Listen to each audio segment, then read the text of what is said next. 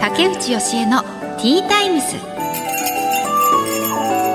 始まりました。竹内義恵のティータイムズ毎回大手企業からベンチャー企業まで経営者の方企業を代表する方をゲストにお招きして仕事へのこだわり時代を生き抜くヒントなどお話を伺います。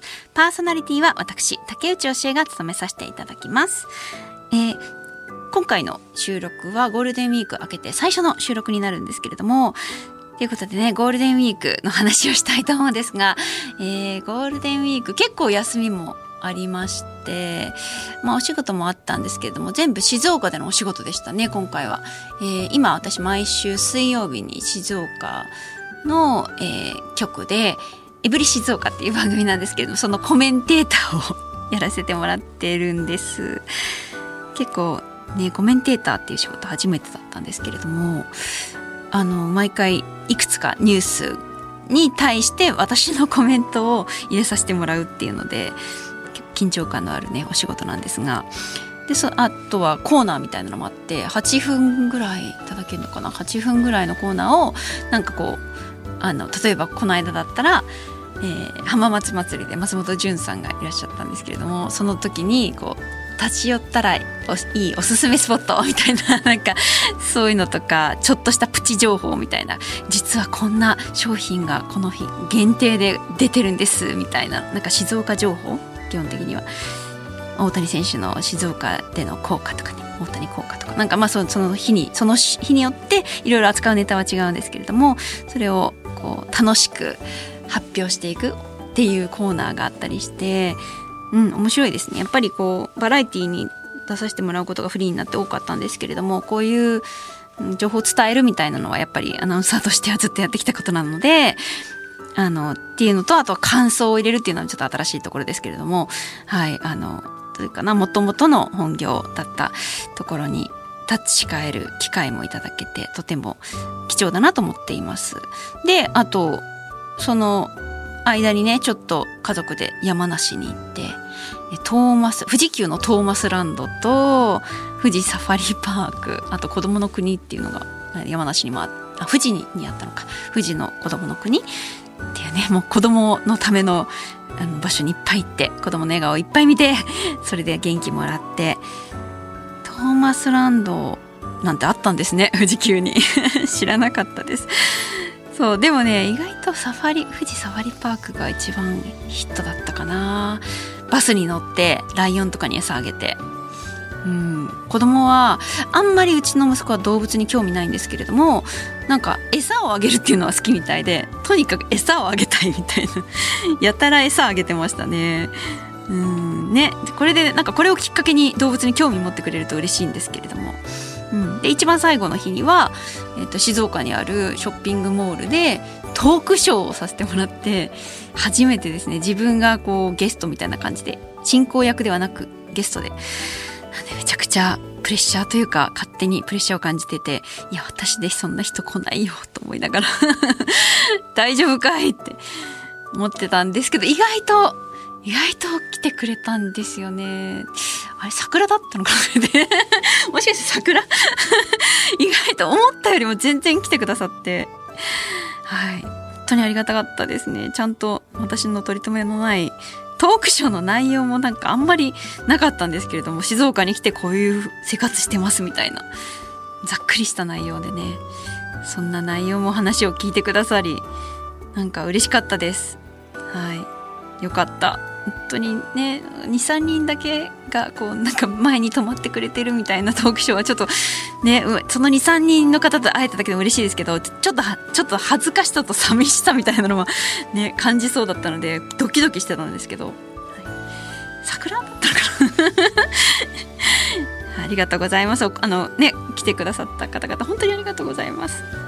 はい。じゃそんなゴールデンウィークを過ごしました。さあ、えー今回のゲストは株式会社小泉工業代表取締役の小泉椿さんです。屋根の工事などをされている会社です。この後たっぷりお話を伺います。最後までどうぞよろしくお願いします。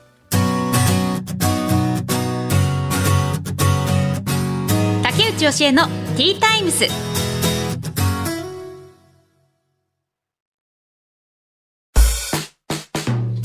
てここからは企業の代表の方をお招きしてお話を伺います。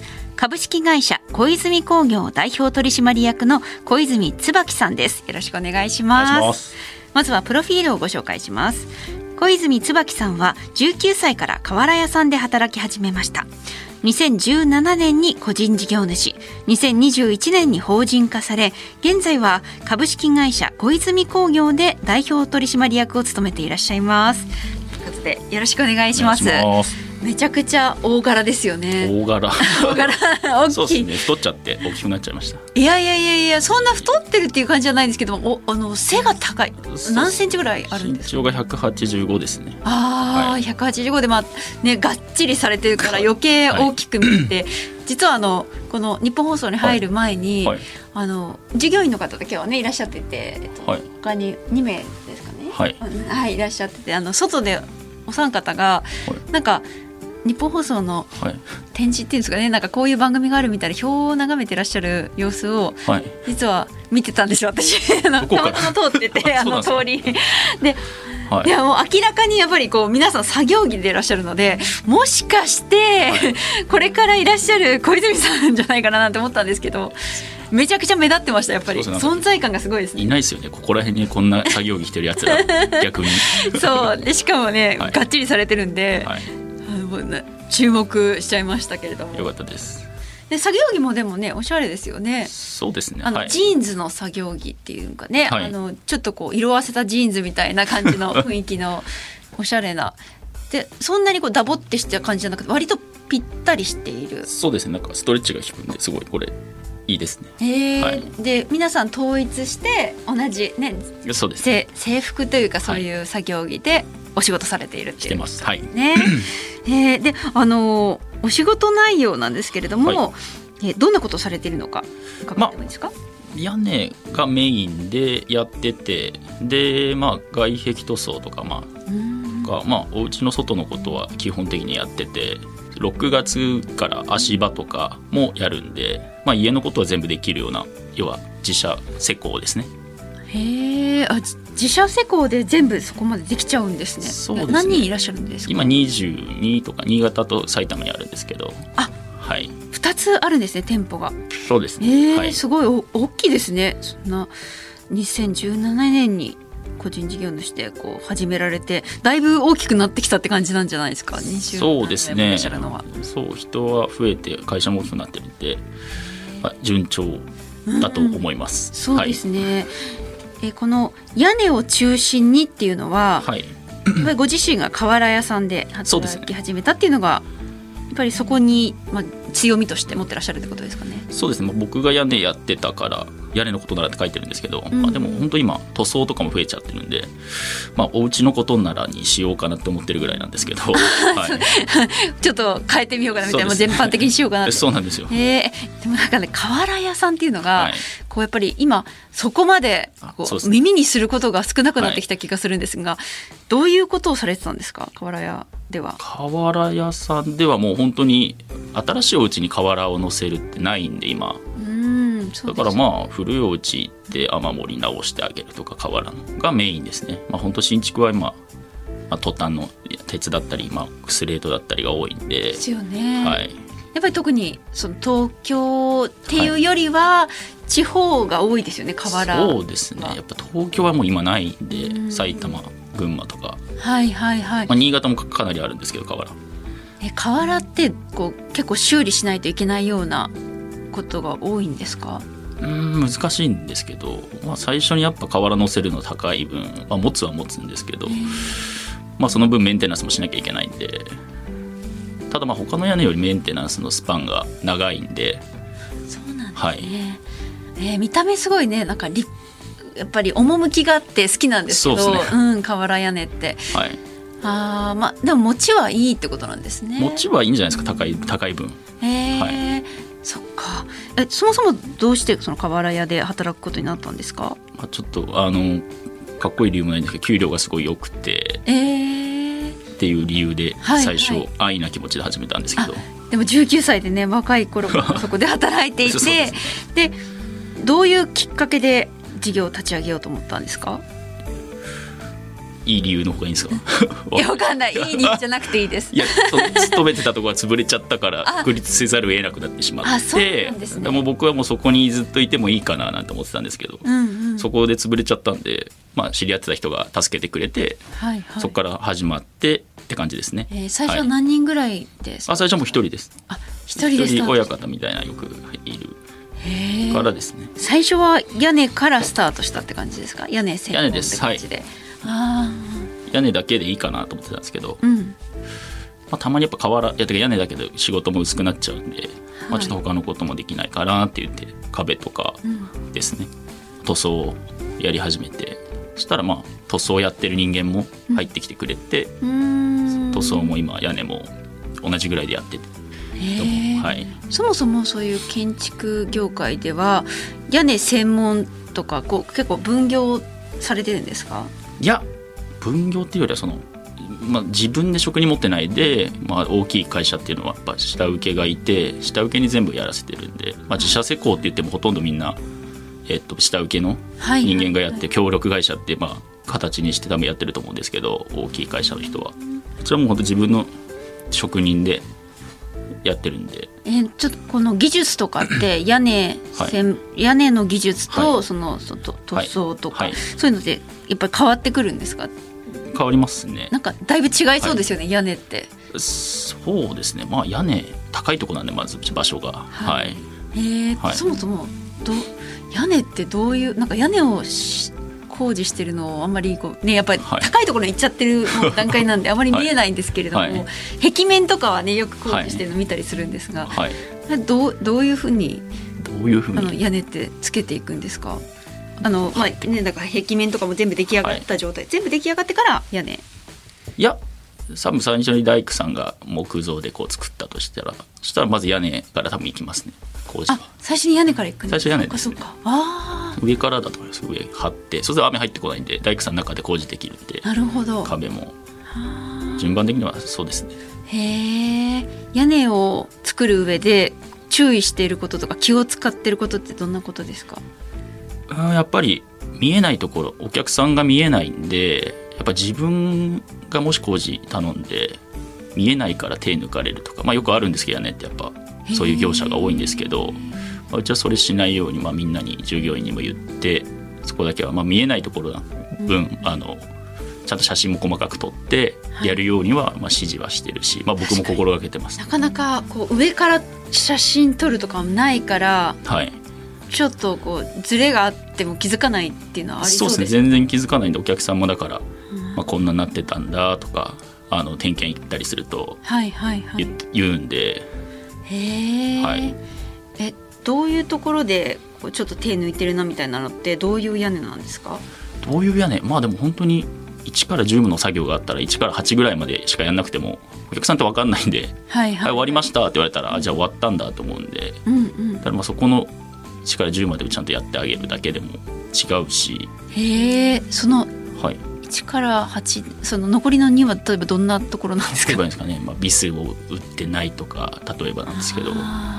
ビスっていうのは釘？そうまあ釘ですね。釘のようなものなんですけど少ないとかあとまあコーキングっていうまあ防水してあげてないとか仕上げの作業は手抜いたりとか。確かに防水は見えないですね。そうなんですよね。うんうんうん。ただまあそういうのが多いんではい。へえそうなんだ。そこまではこうしっかり見届けることはできないから家の持ち主は。そうですね。ね、はい、もうお任せになっちゃう部分ですよね。そうなんですよね。うーん。あじゃあそういうところもしっかりやるように心がけていはいるってい。ううちはまあそういうのは徹底してます。はい。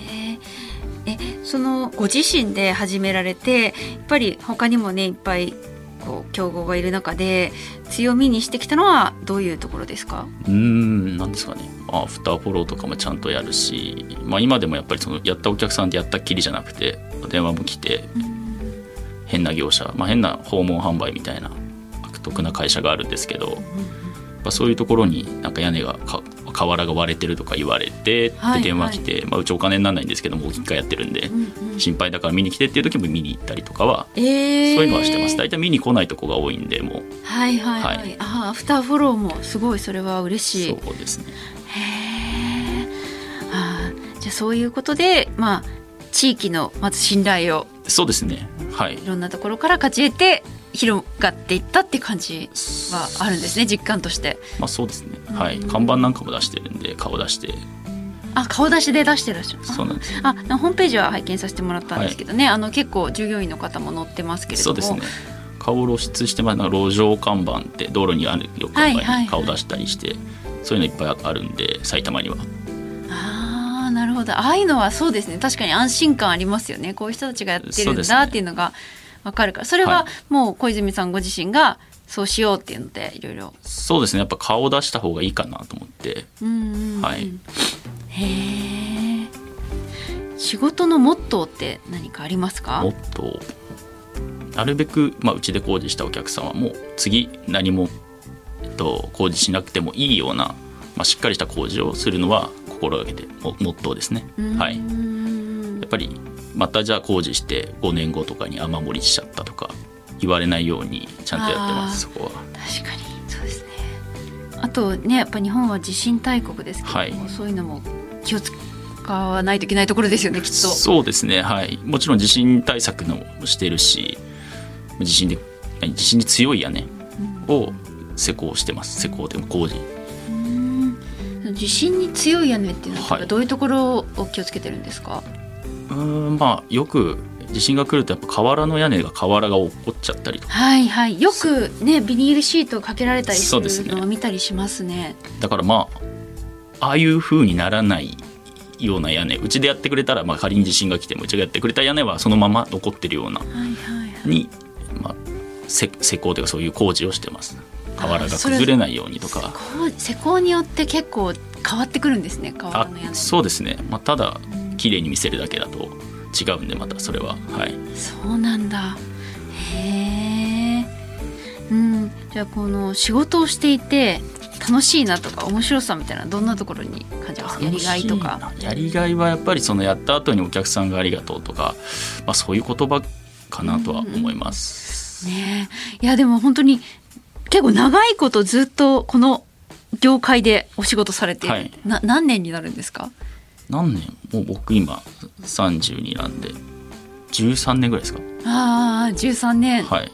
ね13年長いことずっと、まあ、屋根を特に向き合って、まあそうですね。メインは屋根でやってて最初は。はい。うん。まあその今実感としてはこのはい。お仕事はい。に対してどういうふうに向き合ってらっしゃいますか、向き合う。だからやっぱそのさっきも言ったんですけどそのと変な今すごい業者飛び込み営業の会社で嘘ついて瓦登って屋根割ってとかいう会社がすごい多いんでうん。そういう会社をねなくしていきたいなとは思います。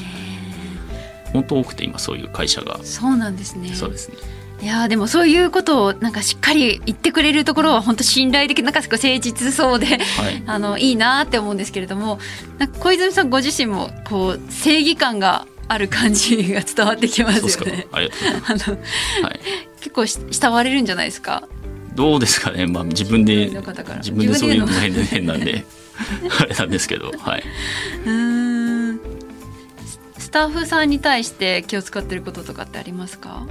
職人の会社ってやっぱ有給とかないんですけど、まあ、そういうのも有給休んでもお金つけてあげるとか、まあ、他の会社で給料上げるとかはまあやってるし朝も遅くて、まあ、なるべく早く帰れる朝もゆっくりで帰れるような取り組みはしてますね。ああそうなんですね。そね。えー確かに結構ね労働はい環境はが心配される業界ではありますよね。はい、うんそこは気をつけてらっしゃるってことですね。そうですね。ブラックって呼ばれる業界なんで、うん、まあ結構あの所属してる方が皆さんお若い印象なんですけれどもそのホームページとか見た時に。そうですね。まあただ若い人間もいるけど、まあ、40歳50歳のああそう人間も数名いるんで、はいはい、皆さん仲いいんですか？こうな結構集まったりすることもあるんですか？そうですね。やっぱ飲み行ったりも好きだしみんなで集まって週末とか、えー月末とか飲み行ったりはしてるんで、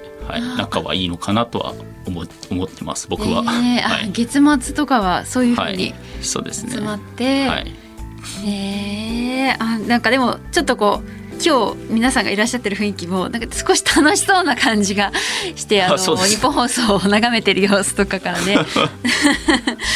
仲はいいんで、うん、楽しい現場なんだろうなっていうのが伝わってきました。そうですね。はい。えこれからの夢とか目標なんかこういうことしたいみたいなのって思い描いてることありますか？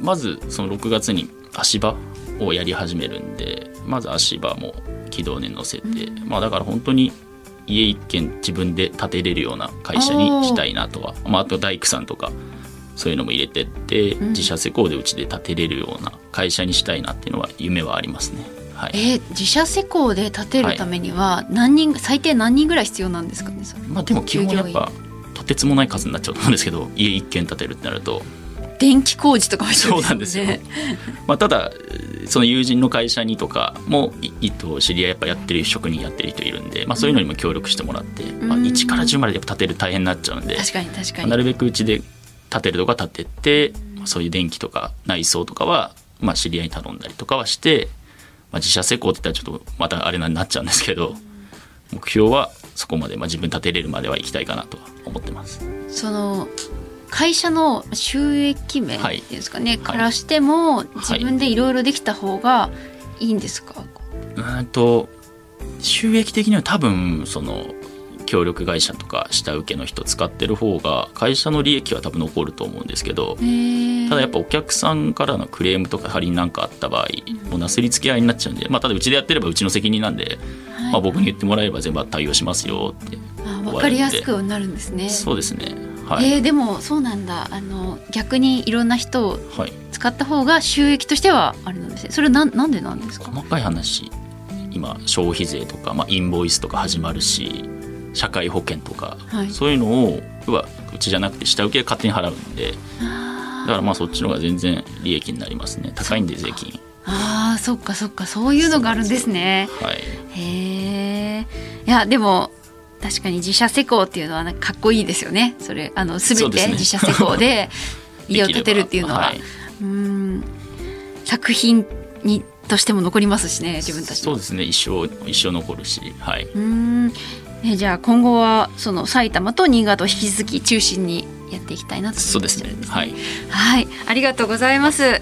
ということでお話を伺いました。株式会社小泉工業代表取締役の小泉椿さんにお話を伺いました、はい、ありがとうございました。竹内義恵のティータイムズ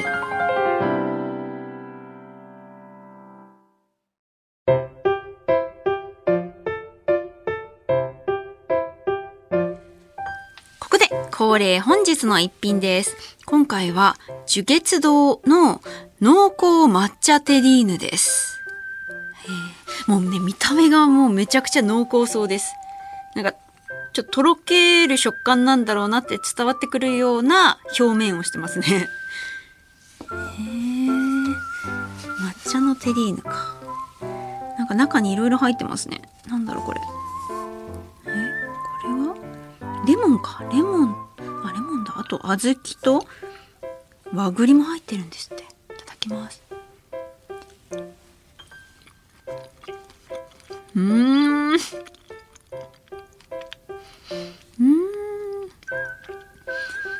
ん。めちゃくちゃ濃厚。うん。あの抹茶の苦い感じとあとホワイトチョコレートが入ってるんですね。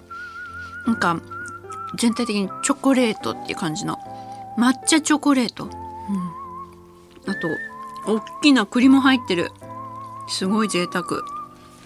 うん。これはうん大きな抹茶ホワイトチョコレートをいただいてるって感じですね。でも甘いだけじゃなくてやっぱほろ苦さがあるから結構甘いのが苦手な人も全然楽しめるんじゃないかなこれ。樹月堂さんの濃厚抹茶テリーヌ。いただきました。ありがとうございました。この後はエンディングです。